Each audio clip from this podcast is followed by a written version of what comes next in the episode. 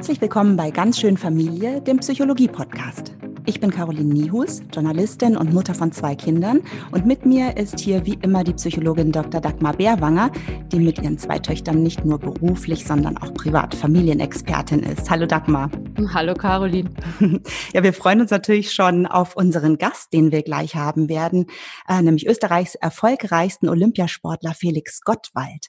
Vorher aber wollen wir kurz über unser heutiges Thema sprechen. Es geht nämlich bei uns um Kraft um Kraft, wodurch sie schwindet, wodurch man sie zurückgewinnen kann. Denn Veränderungen kosten viel Kraft. Das haben wir alle in den letzten Monaten erlebt.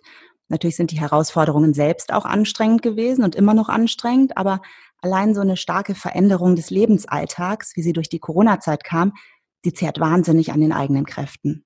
Vor allem, wo es nun nicht mehr beim kurzen Sprint geblieben ist, sondern eher zum Dauerlauf wird. Ich glaube, die Amelie Fried hatte das hier in unserer siebten Podcast-Folge auch gesagt, dass sie in den ersten Wochen des Lockdowns die ganze Zeit total müde und kaputt war und unfähig zu schreiben, kreativ zu sein. Also wir haben festgestellt, wir Menschen sind ziemlich flexibel, aber das kostet uns auch viel Kraft. Umso wichtiger, dass man für sich herausfindet, wo die eigenen Kraftquellen liegen. Was tun, wenn die Tanks leer sind? Dagmar, du kommst ja gerade aus dem Urlaub und hast hoffentlich frische Energie getankt. Was sind denn deine persönlichen Kraftquellen? Ja, wie du weißt, war ich jetzt erstmal äh, zwei Wochen abgetaucht und ähm, ich muss sagen, ich habe in dieser Zeit wirklich gemerkt, wie weit ich eigentlich von meinen persönlichen Kraftquellen weg war. Das spürt man ja oft erst einmal, wenn man es äh, dann wieder bekommt. Meine persönliche Kraftquelle, das habe ich jetzt einmal mehr gemerkt, ist wirklich über Bewegung, über Sport. Ähm, da komme ich zu mir selber, da bin ich synchron mit mir. Das war jetzt einmal mehr die Bestätigung. Vor allem letzte Woche am Meer. Das war natürlich traumhaft. Ja, das klingt super. Ja, und bei dir? Wie, wie ist es da? Wo, wo tankst du auf?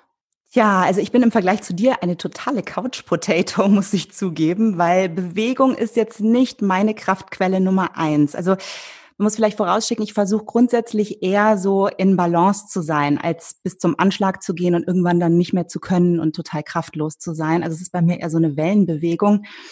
Und deswegen habe ich eigentlich auch zwei Arten von Kraftquelle. Also einmal natürlich Ruhe, nichts vorhaben, seine To-Do-Liste mal kürzen, ähm, sich auch selber mal was erlassen, also putzen, einkaufen, Wäsche zur Not auch mal liegen lassen, ähm, sich früh ins Bett legen, eine ruhige Runde Yoga machen, aber auch mich sozial zurückziehen, also keine Telefonate führen, ruhig mal mit mir allein sein.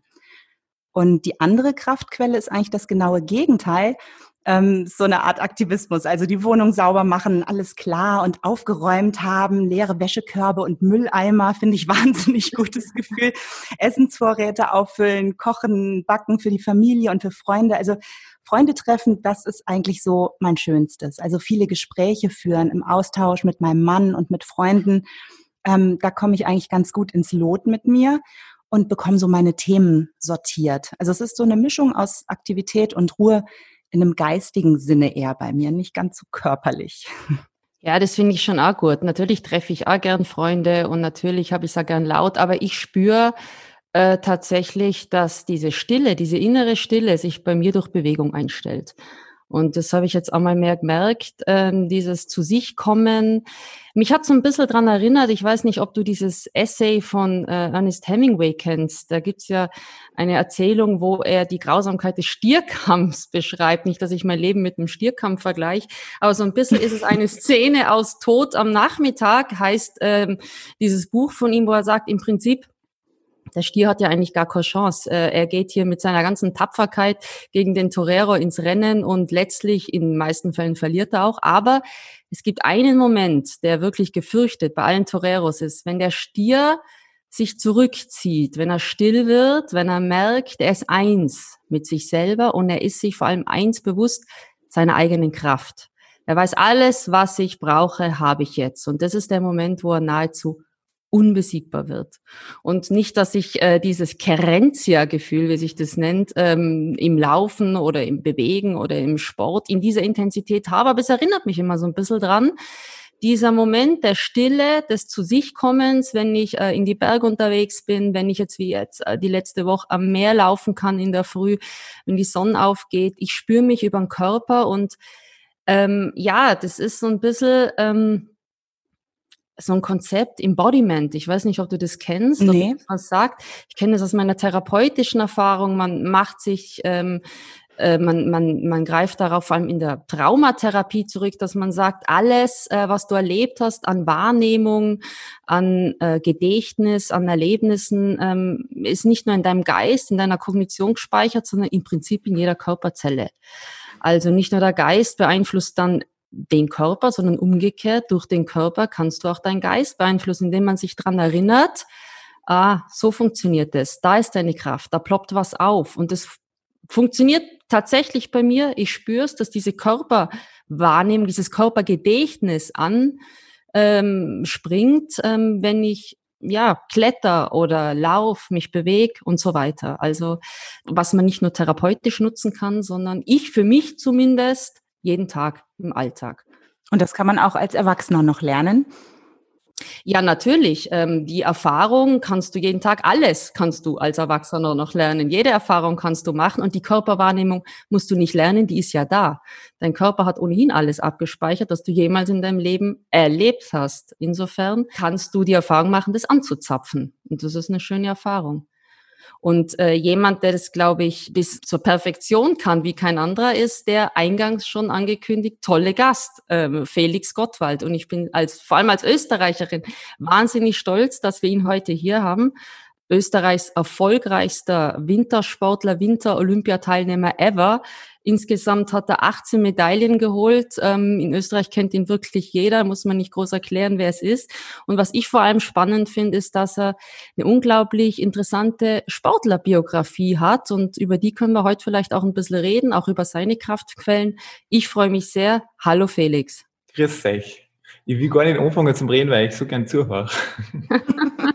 wir freuen uns jetzt, wenn wir dir zuhören können. Was uns jetzt heute natürlich interessiert, was sind denn jetzt deine Kraftquellen? Wo äh, schöpfst du die Kraft? Wie hast du es geschafft, immer wieder aufzustehen? Du hast ja auch ähm, zwei Jahre Pause dazwischen. 2007 hast du dich ja komplett zurückgezogen, bis 2009 nochmal fulminant gestartet.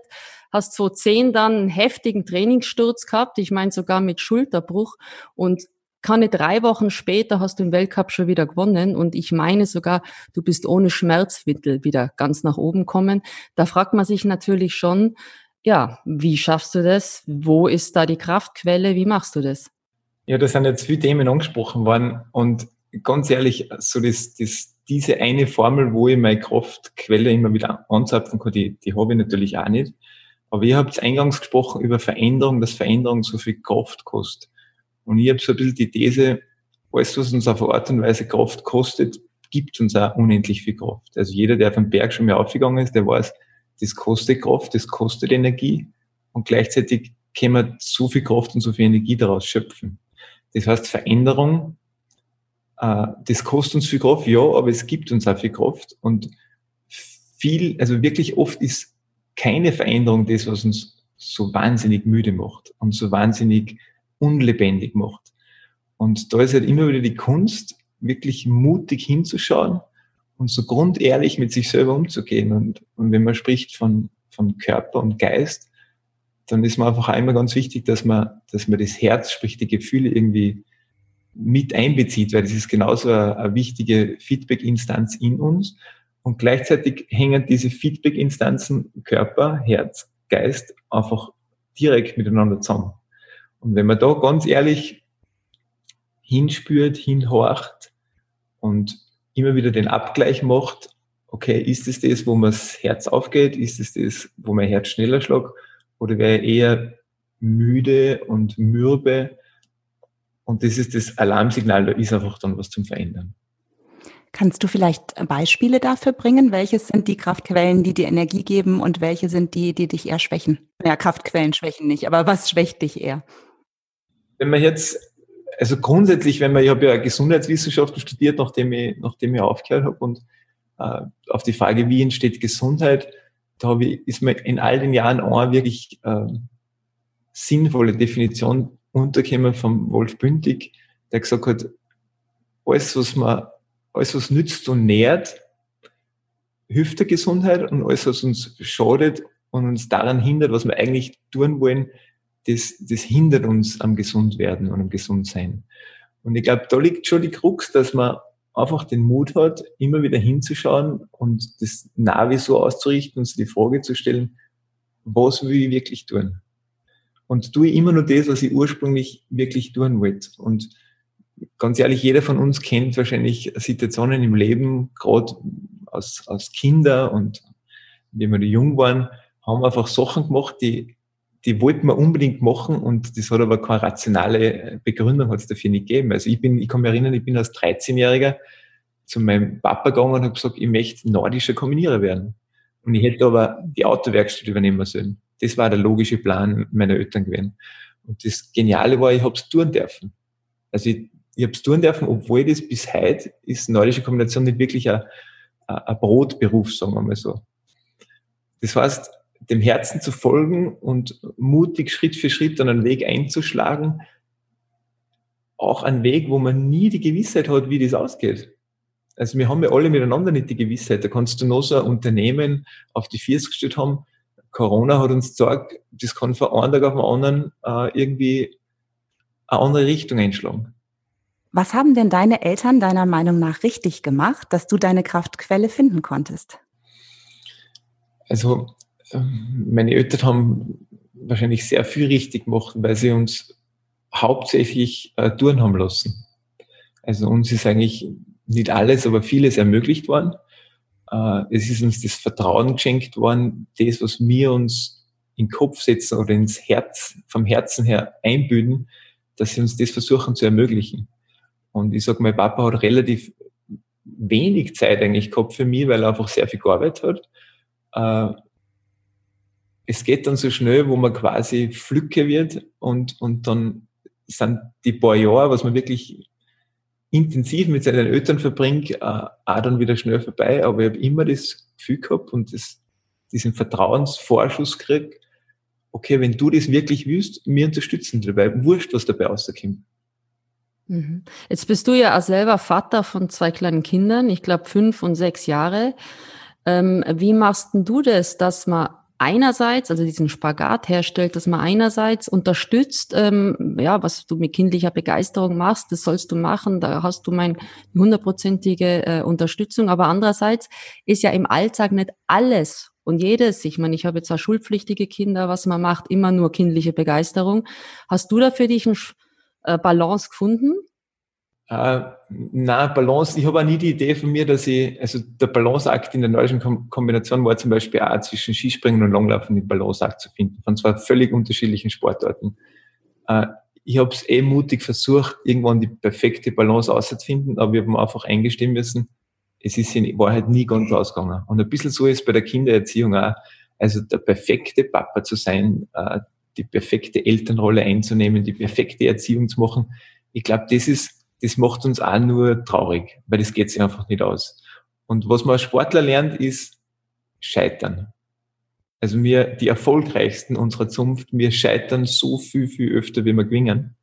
Und ich glaube, das verbindet uns auch als Elternteil. Also wir scheitern natürlich, natürlich täglich und wir können natürlich schauen, und mein Credo ist irgendwie einfach dein Bestes geben mit, der, mit dem Fokus auf die Einfachheit, weil die Einfachheit schafft in unser aller Alltag und wir brauchen diesen Alltag, damit wir die Wiederholung zusammenbringen. Das ist das Prinzip für Training.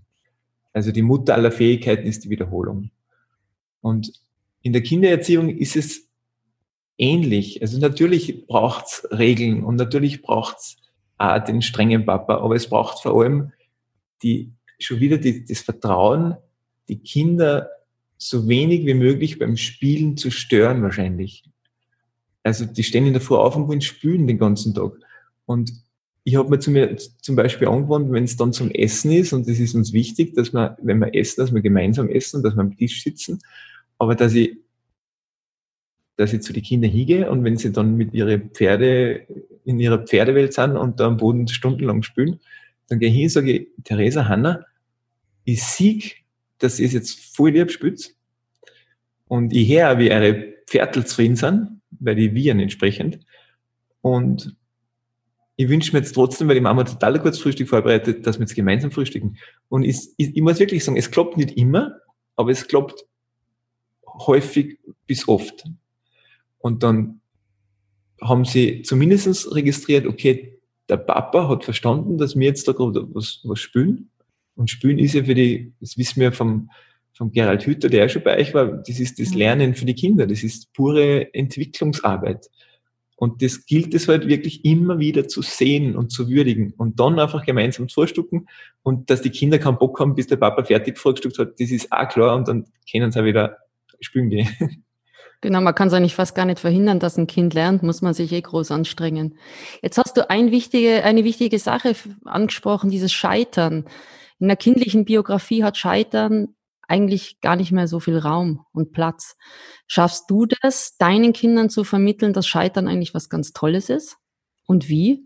Ich versuche es ich versuch's halt entsprechend vorzuleben, indem ich, wenn ich gerade wieder einen Schnitzer mache, indem ich dann hingehe und mich entschuldige bei den Kindern und äh, indem ich ja, frohen Mutes, wenn was nicht so läuft, irgendwie trotzdem irgendwie meine Haltung entsprechend einnehme. Und ich glaube, das sehen die Kinder. Und die Kinder sehen auch, wenn ich von der Arbeit heimkomme, dass ich großteils zufrieden heimkomme von der Arbeit, weil ich Gott sei Dank was machen kann, wo ich wirklich eine Freude habe dabei und wo ich einfach Erfüllung finde und Sinn drin sehe. Und das möchte ich einfach meine Kinder mit auf den Weg geben, dass Arbeit nicht ein notwendiges Übel ist, sondern dass Arbeit einfach ganz entscheidend ist, dass es eine, eine Zeit ist, wo man sagt, das ist schon wieder so was Erfüllendes. Und ich möchte Arbeit und Beruf und Privat und so, ich möchte das eigentlich gar nicht trennen. Also ich habe auch noch nicht den Schalter in mir gefunden, wo ich ab 17 Uhr, abgesehen als selbst und ständiger, äh, geht sich das sowieso nicht aus. Aber es gibt in mir den Schalter nicht, wo ich sage, jetzt bin ich privat und jetzt bin ich beruflich und jetzt bin ich in der Arbeit oder jetzt bin ich Freizeit. Also ich bin immer ein derselbe Mensch eigentlich. Und ich habe jetzt unlängst ist gesprochen worden, bin ich gefragt worden, was ich von der Vier-Tage-Woche halt, weil Neuseeland irgendwie sowas überlegt einzuführen, um die Wirtschaft anzukurbeln. Und ich habe mir dann gedacht, wenn ich das, was ich wirklich tun will, nur vier Tage in der Woche tun darf, dann ist mir eigentlich zu wenig. Und gleichzeitig, wenn ich vier Tage was tun muss, was ich eigentlich nicht tun will, ist mir viel zu viel. Und mit der Kindererziehung ist es halt, ja, erziehen ist schon, ist schon der falsche, der falsche Ausdruck, weil das Großwachste in die Richtung, wo es hinwachsen soll und, und da kannst du nur so viel ziehen. Und von dem her, ja, im Scheitern ein bisschen tolerant umgehen mit Scheitern und wirklich im Idealfall öfter Vorbild durch Vorleben, durch das Nützliche sein, als wir das durch das Sinnlose. Genau, und ein Kind vielleicht auch äh, vermitteln, das ist kein Scheitern. Wenn du 99 Mal hinfällst, beim 100. Mal stehst halt dann. Und das war wahrscheinlich keiner besser als du. Ich habe mal gelesen, das Verhältnis äh, Training zu Wettkampf ist 99 zu 1 Prozent. Und äh, das heißt ja, ich muss es einfach immer und immer wieder machen. Das haut halt einfach nicht beim ersten Mal hin. Und dass ein Kind vielleicht auch jetzt äh, mit Schule daheim oder wie auch immer mit Niederlagen umzugehen und sagen, das ist gar keine Niederlage. Das ist eigentlich eine Chance, dass du das jetzt erleben darfst. Da bist du wahrscheinlich als ehemaliger Spitzensportler prädestiniert, oder? Also es, es gibt natürlich viele, viele Situationen im Alltag, wo das, das, das, der Slogan Üben hilft einfach wirkt bei den Kindern. Also Radlfahren, ja, da möchtest als Elternteil oft gar nicht hinschauen, weil du denkst, wie geht sich das jetzt aus? Aber es geht sich halt meistens irgendwie aus. Und gleichzeitig, wenn sie dann fragen, Papa, wie kannst du da auffahren? Weil das ist so steil und meine Beine sind irgendwie schon so müde, sage ich, hm, ich habe das echt, habe echt ein bisschen Vorsprung im Üben bei euch. Also ich tue das einfach schon viel länger und okay. Und dann denken sie wieder nach und dann, die üben natürlich unentwegt. Und dann lassen sie es auch wieder gut sein. Also die Kinder wissen ja selber sowieso am besten, sie es nicht mehr gefreut. Was schon entscheidend ist, wann immer wir einen Ausflug in den Wald machen oder auch mit dem Radl unterwegs sind oder äh, Skifahren sind, also dieser Aspekt des, des Stehenbleibens und Jausnens, das ist ganz was Entscheidendes. Und das kann ich mir als kleiner Bub erinnern. Und mein Opa hat mir fast die Freude am Wandern genommen, weil wir eine Hütte anvisiert haben, die nie gekommen ist. Und für dem her habe ich sicherheitshalber immer genug Jausen mit. Das ist ja gemein.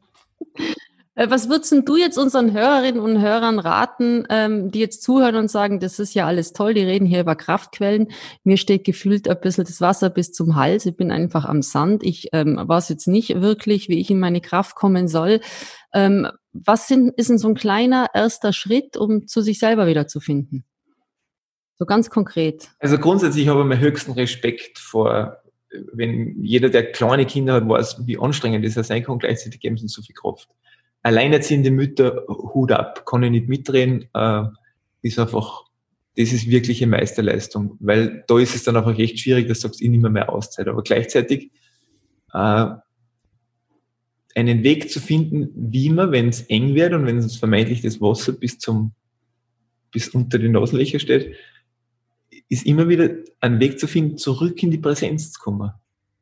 Weil warum wir oft so aussichtslos irgendwie die Lage interpretieren ist, weil wir so wahnsinnig weit vordenken und uns das Zukunftsszenario vorstellen. Ja, das dauert ja noch so und so und so lang. Oder wir hadern so unglaublich noch mit der Vergangenheit. Das heißt, Ängste und Zweifel hat schon immer was zu tun, dass wir quasi unpräsent sind. Könntest du den Begriff Präsenz nochmal in diesem Zusammenhang erklären? Äh, Präsenz ist im Prinzip nichts anderes wie dieses äh, über Gebühr strapazierte Hier und Jetzt. Jetzt und hier ist schon fast äh, outstanding, ist mir lieber, weil das macht es irgendwie klarer. Und für mich ist der, der, der Inbegriff der Präsenz ist gleichzeitig die Heimat des Vertrauens und der beste Weg, ins Vertrauen zu kommen, ist einfach nur, sich Zeit zu nehmen, einmal bewusst ein und bewusst auszuatmen. Drum gibt's also im Moment sein sozusagen. Im Moment sein, darum gibt es ja diese ganzen Lehren und ich habe 1995 schon mit Qigong begonnen, also das ist Energiearbeit, wo man einfach versucht mit Vorstellung, Körperarbeit, Atmung, die Energie zu regulieren, in Schwung zu bringen, Blockaden zu lösen. Und über dieses Qigong, über diesen Einstieg des Qigongs habe ich einfach diese, diese Idee entwickelt, okay, ich kann mir selber helfen ich bin ein bisschen unabhängiger von Faktoren im Außen. Und auszuatmen und bewusst auszuatmen, heißt, und mitkriegen, dass ich ausatme, heißt, ich bin präsent und ich bin mit meinem Urvertrauen verbunden, weil es wäre uns unmöglich, jetzt in dem Moment auszuatmen, wenn wir nicht irgendwo in uns das Vertrauen hätten, dass wir im nächsten Atemzug eh wieder einatmen können. Und gleichzeitig, das ist so banal, aber gleichzeitig diese Fülle einzuatmen, ist nur möglich. Wirklich, diese Fülle einzuatmen ist nur möglich, wenn wir die Idee irgendwo in uns haben, okay, wir können im nächsten Atemzug eh wieder ausatmen. Und da sind wir mit dem Vertrauen in Kontakt, da sind wir präsent, da sind wir in, in dem Moment, der gerade ist. Scheinbar findet da das Leben statt. Und dann kann man sich Schritt für Schritt eh wieder weiter handeln. Also üben hilft auch in dem Aspekt. Und was mir auch immer hilft, ist einfach, wenn irgendwas ja, passiert, was da jetzt nicht wirklich geplant war oder nicht in den Kram passt, annehmen, was ist. Also als Sportler verletzt sein heißt, erster Schritt, annehmen, was ist. Weil ändern geht sich nicht mehr aus, annehmen, was ist, Ursachenforschung betreiben und dann den Körper dabei zu unterstützen, wieder ganz zu werden, also sich selber zu heilen, weil der kann das. Aber was wir Menschen gern dann ist, quasi den Körper daran hindern, wieder ganz zu werden. Annehmen, was ist, äh, als Sportler hat wahrscheinlich ja sehr viel mit Schmerz zu tun, oder? Ich, ich bin mir nicht sicher, ob es, also Schmerz aushalten, Schmerz als Feedback-Instanz wahrzunehmen, das ist, glaube ich, ganz entscheidend. Also wenn man wahnsinnig über den Schmerz drüber fährt, ist man auf lange Sicht dann immer leistungsfähig und betreibst du sowas wie Raubbau. Wenn du Schmerzmittel nimmst, um dich zu betäuben, damit du den Schmerz nicht spürst, was leider gelernt ist, und zwar nicht nur im Sport, sondern hauptsächlich auch außerhalb vom Sport, dann betäubst du die und betrügst du dich und kannst auf diese Feedback-Instanz Körper eigentlich nicht mehr zurückgreifen. Und das ist genau das, was ich damit meine, wie, weil ihr die, die Schulterverletzung angesprochen habt okay, das war ein Sturz zu einem denkbar ungünstigen Zeitpunkt am Beginn von, einer, von meiner letzten Saison, wo ich unglaublich in Form war. Und trotzdem habe ich den Sprung gemacht, bin schlecht gelandet, bin weit gesprungen, habe versucht, die Beine zu retten und das Schulterblatt hat dran müssen. Der erste Schritt war annehmen, was ist. Okay, es ist jetzt so, die Lage ist so, brauchst jetzt nicht hadern, es ist so. Zweiter Schritt ist Ursachenforschung. Warum? Du immer jetzt in dem Moment wo ich so in Form bin, weh. Und dahin zu zoomen auf diesen, auf dieses Warum ist viel schmerzvoller, meistens viel schmerzvoller wie der eigentliche körperliche Schmerz. Und in meinem Fall war es diese, damals diese Überheblichkeit, fast die eigene Präpotenz, dem eigenen Talent gegenüber, diesem eigenen Fleiß gegenüber, dass ich mir gedacht habe, es ist eigentlich wurscht, wo ich hinspringe. Ich bin so in Form im Laufen, das geht's immer aus. Und sich das einzugestehen, war, war eigentlich der Knoten, der zum Lösen war für die Heilung. Und dann ist es nur darum gegangen, dass ich sage, okay, äh, ich nehme das geistig vorweg, dass ich wieder vollkommen gesund und vital bin. Das habe ich mir fast mantraartig gesagt. Danke, nämlich nicht bitte darf ich wieder gesund und vital sein, weil das heißt ja, ich bin es noch nicht, sondern danke, dass ich vollkommen gesund und vital bin, obwohl es noch nicht war. Ich habe die Schulter nicht ein bisschen bewegen können. Aber das habe ich meditativ und bewegt, was geht und natürlich auch therapeutisch gut begleitet. Aber es war erstaunlich und ich möchte diese drei Wochen der, der Rekonvaleszenz nicht missen, weil ich habe so viel gelernt über mich selber nochmal. Mhm. Und da ist dieses Wundermensch einfach unglaublich, was der Mensch imstande ist zu leisten in puncto Heilung, wenn man nicht hindert dran. Und hindert wäre zum Beispiel ruhig stellen. Mhm. Die Schulmedizin hat gesagt, drei Wochen ruhig stellen. Äh, ich habe zwei Stunden ruhig gestellt und habe dann versucht zu bewegen, was halt geht. Und hinderlich war auch Schmerzmittel zu nehmen, weil die dann die betäuben. Dann kriegst du kein Feedback mehr, wo, wie weit kannst du die bewegen, weil dann ist der Schmerz ausgeschalten. Und entzündungshemmend ist für mich auch so, so kontraproduktiv, weil der Körper schickt die Entzündung los, damit er sich halt heilt. Und wenn ich das aber dann quasi unterbinde, hilft es wieder nicht. Und alle negativen Gedanken entsprechen, bitte mal, der dieses Hadern, immer wenn du wieder vier oder zurück abhaust, ist wieder hindern am Heilen. Und das war wirklich erstaunlich, wie das gegangen ist und es war äh, ja mit das Wertvollste an meinem, an meinem Comeback quasi. Was ich interessant finde, du hast zum einen beschrieben, dass es wichtig ist, Pausen bewusst einzubauen, also in die Stille zu kommen. Ähm, und das andere, Pausen, die der Körper dir vorgibt, bewusst anzunehmen und damit zu arbeiten. Ähm, also das spielt offenbar eine ganz große Rolle ähm, in deiner Lebensphilosophie und auch in deinen Erfahrungen, dass du mit dieser Pause, ich nenne jetzt mal die Pause Stille, weil du diesen Begriff auch beruflich viel verwendest, ähm, dass du damit arbeitest, dass du da das nutzt für dich, vielleicht als Kraftquelle auch. Du hast eine sehr schöne Audio-CD rausgebracht, die Stille zum Erfolg. Hast du vielleicht einen Tipp für unsere Zuhörerinnen und Zuhörer, wie man in diese Stille kommen kann? Was kann man ganz akut machen? Ich hatte einen stressigen Tag. Wie kann ich jetzt in diese Stille finden? Also ich glaube, man muss unterscheiden zwischen, zwischen der Stille, das ist sowas für mich, so, so eine Oase, wo man Gedankenhygiene betreiben kann. Wir haben ja in den letzten Wochen und Monaten haben wir viel gelernt über das Händewaschen, über das Abstand halten, über die Maskenpflicht, äh, alle mögliche Desinfikationsmittel haben wir äh, erwerben können zu unglaublichen Preisen. Äh, gleichzeitig ist keine Silbe darüber verloren worden, wie schaut es denn mit der inneren Hygiene aus? Und diese innere Hygiene ist natürlich schon wieder völlig Corona-unabhängig. Und in unserer Welt, mit oder ohne Corona, es ist schnell und es ist laut. Und da einen logischen Ausgleich sich zu gönnen, und sich zuteil werden zu lassen. Und zwar nicht nur im Sommer in der Auszeit oder dann in der Pension oder im Urlaub halt irgendwann einmal, sondern so wie man es Zähneputzen tut, das tut man auch nicht nur fünf Wochen im Jahr, sondern das tut man eigentlich täglich.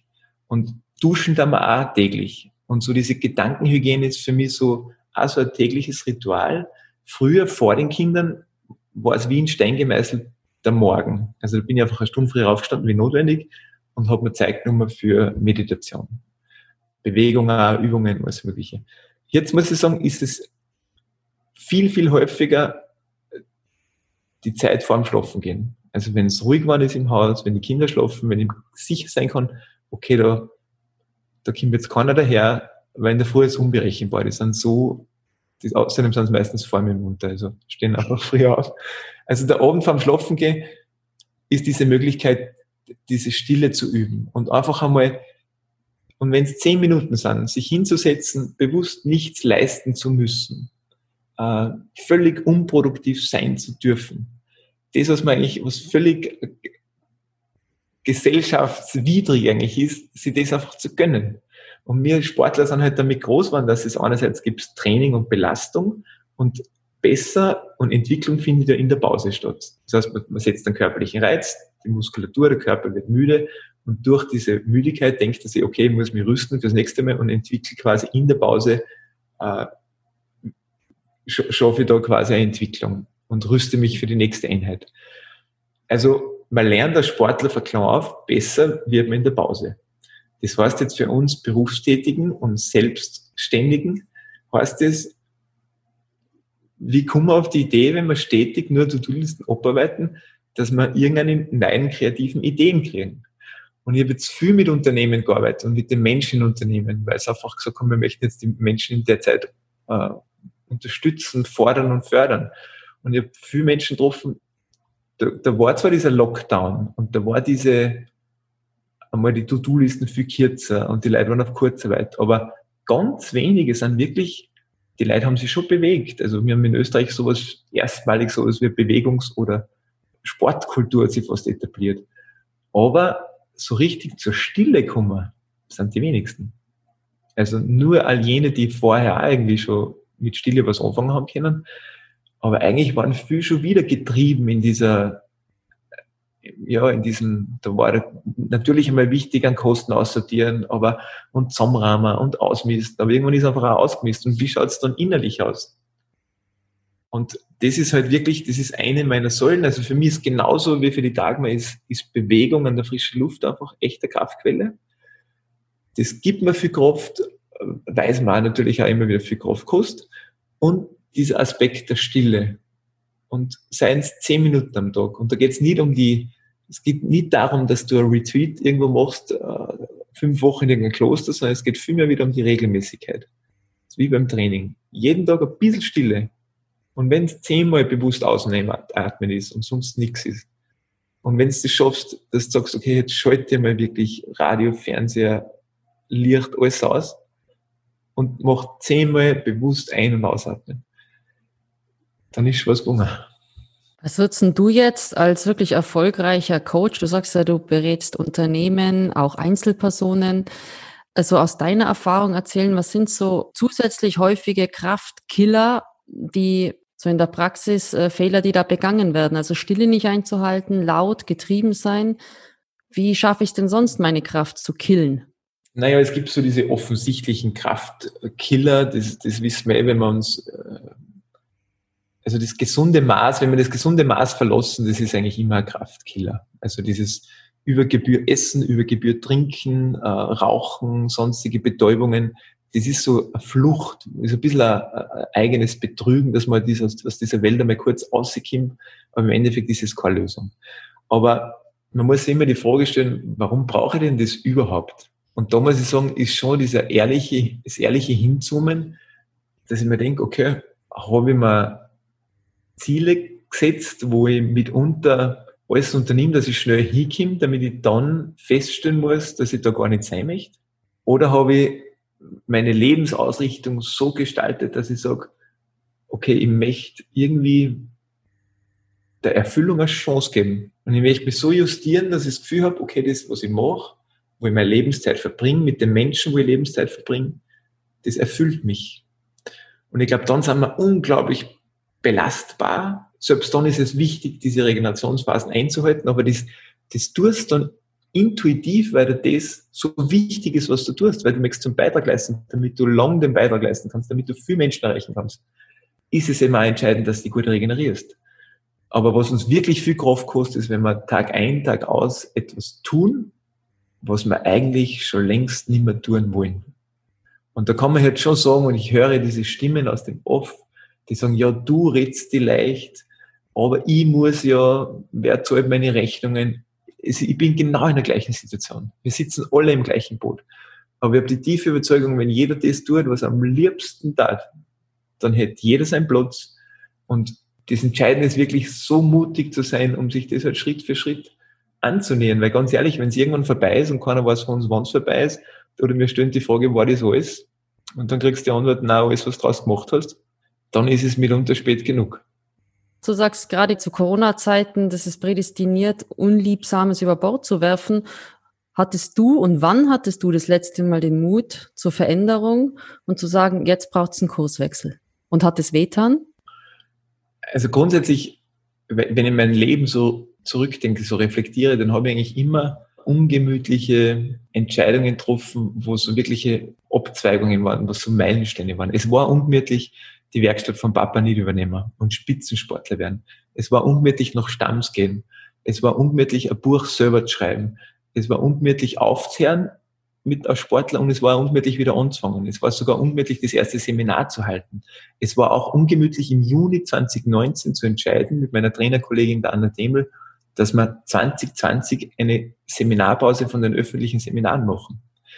Und ja, ich bin selber auch gerade wieder in diesem Prozess, dass ich sage, okay, ich möchte ganz genau hinzoomen, mit welchen Menschen möchte ich Lebenszeit verbringen, welche Menschen möchte ich unterstützen auf einem Weg, der von Vertrauen geprägt ist, wo ich merke, da ist diese Hingabe einfach da, dieses wirkliche Commitment da, da ist auch Bereitschaft da, diese Einfachheit anzunehmen, um diese Kontinuität zu gewähren. Und um aus dieser Kontinuität außer dann entsprechende Resultate ja, zu, zu ernten und dann wieder sowas wie Multiplikator zu werden. Weil ich glaube, um das geht es einfach, dass wir einen Beitrag leisten. Und ich möchte jetzt vielleicht noch einmal kurz diese Brücke zu, zu unseren Kindern schaffen, weil, weil immer Sport und Bewegung so, so hat sich so durchgezogen durch unser Gespräch. Ich erlebe immer wieder viele Eltern, die Idee haben, aus ihren Kindern Spitzensportlern zu machen. Gut, ich rede mich da als, als ehemaliger Spitzensportler, rede ich mich vielleicht leichter, aber es ist einfach, es sind ein paar Sachen wichtig zu wissen als Elternteil. Einmal 0,2 Prozent aller Kinder, die sich für den Sport entscheiden, schaffen es, dass sie durch ihren Sport quasi eine Lebensgrundlage schaffen.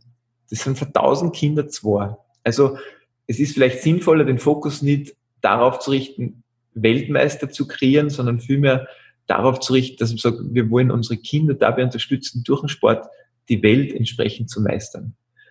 Was auch entscheidend ist, es gibt drei Sachen, warum Kinder mit Sport anfangen. Sie wollen die Eltern Freude machen, sie wollen dazugehören und sie wollen spülen. Und da gibt es drei Gründe, wie Kinder so schnell wie möglich mit Sport wieder aufhören. Und das erste ist, wenn sie früh genug quasi statt spülen trainieren gehen müssen. Also wenn dieses Zwanghafte dazukommt. Der zweite Punkt ist, wenn man sich, und das haben wir in Österreich Weltmeister darin, wenn sie Kinder entscheiden müssen mit, keine Ahnung, mit acht Jahren, Fußball oder Skifahren. Also Ausschlusskriterien, völlig sinnlose Ausschlusskriterien zu etablieren. Und das dritte ist, wenn Eltern die eigene unerfüllte Sportlerkarriere quasi den Kindern überstülpen. Wenn du die drei Sachen machst, kannst du fast garantiert davon ausgehen, das wird dir gelingen, dass die Kinder so schnell wie möglich mit Sport wieder aufhören.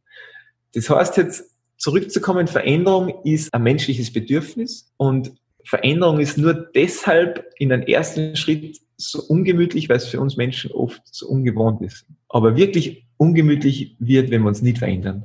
Und ich bin immer Fan davon, selbstbestimmt das Heft in die Hand zu nehmen und Veränderung zu gestalten, dass du, wenn du quasi verändert wirst oder dich verändern musst. Und in diesem Sinne wünsche ich uns allen und natürlich den Zuhörern und den Eltern, dass sie mit den sich verändernden Kindern irgendwie mitwachsen, dass wir uns weiterhin üben im Scheitern, äh, dass wir die Kinder so wenig wie möglich im Spielen unterbrechen und dass wir viel, viel öfter Vorbild durch das Nützliche sind, als wir durch das Hinderliche und durch das Schädliche und freue mich, wenn wir weiter üben. Super, das ist doch ein wunderbares Abschlussstatement. Herzlichen Dank, Felix. Das war wirklich ein tolles Gespräch mit dir. Ich wünsche dir noch ganz viel Stille und ähm, gerade persönlich als Österreicherin, wenn ich zwischen Fußball und Skifahren, täte ich jetzt da eher das Skifahren nehmen, rein statistisch. also, ich wünsche dir alles Gute. Vielen Dank, dass du bei uns warst. Servus. Alles Liebe, danke. Dagmar, was hast du nach diesem Gespräch mit Felix Gottwald jetzt im Gepäck? Ja, ich bin total beeindruckt, wie authentisch er rübergebracht hat, dass man wirklich das annimmt, was gerade ist. Das hat er gelebt, wie glaube ich kein anderer. Und was mich persönlich anspricht, ist, die Entwicklung findet in Pausen statt. Also da hat er mich natürlich bestätigt, in meinem Urlaubserlebnis ähm, ein bisschen vom Gas zu gehen. Ja, super. Das sind einfach Zeiten, in denen man sich nochmal neu ausrichten und fokussieren kann. Wer einen Einblick bekommen möchte in das ruhmreiche Sportlerleben von Felix Gottwald, der kann durch das sehr unterhaltsame Buch, das er geschrieben hat, in einen Tag in seinem Leben eintauchen. Ein Tag in meinem Leben heißt das Buch, in dem es nicht nur um Einzelgold in der nordischen Kombination geht, sondern auch um Eigenverantwortung und Selbstvertrauen. Darüber haben wir ja auch mit ihm heute gesprochen. Ja, mittlerweile haben wir so einige kraftspendende und mutmachende Worte, Tipps und Anregungen in unseren bisherigen Podcast-Folgen angesammelt. Wir hoffen, euch, liebe Hörerinnen und Hörer, damit auch eine Kraftquelle zu sein, die ihr sehr gerne teilen könnt mit euren Freunden oder mit der Familie. Abonniert unseren Podcast und folgt uns gern auf Facebook und Instagram. Und ich sage bis zum nächsten Mal. Vielen Dank, liebe Dagmar. Ja, vielen Dank. Bis zum nächsten Mal, liebe Caroline.